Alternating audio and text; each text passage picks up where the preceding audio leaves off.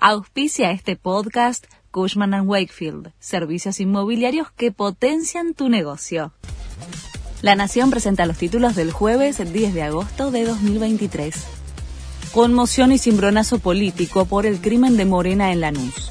Las principales fuerzas políticas suspendieron los cierres de campaña tras el impacto social del asesinato de la nena de 11 años que murió por los golpes provocados al ser atacada por motochorros cuando le robaron su celular camino al colegio.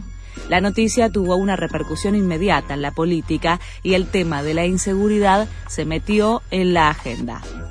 Las reservas volvieron a caer y perforaron los 24 mil millones de dólares por pagos a organismos internacionales, venta de divisas a importadores e intervención en el dólar financiero, las reservas del Banco Central están en mínimos para los últimos 17 años.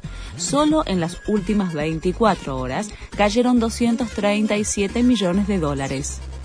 La Unión Industrial Argentina pidió respetar los acuerdos paritarios como método para la mejora salarial.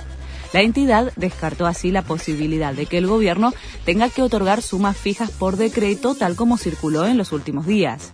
Además, la UIA destacó que el sector industrial cuenta con convenios cuyos salarios superan ampliamente el nivel del salario mínimo vital y móvil.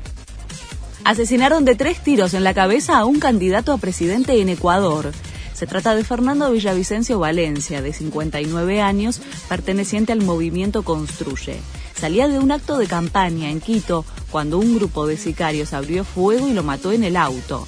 Las elecciones estaban previstas para el 20 de agosto.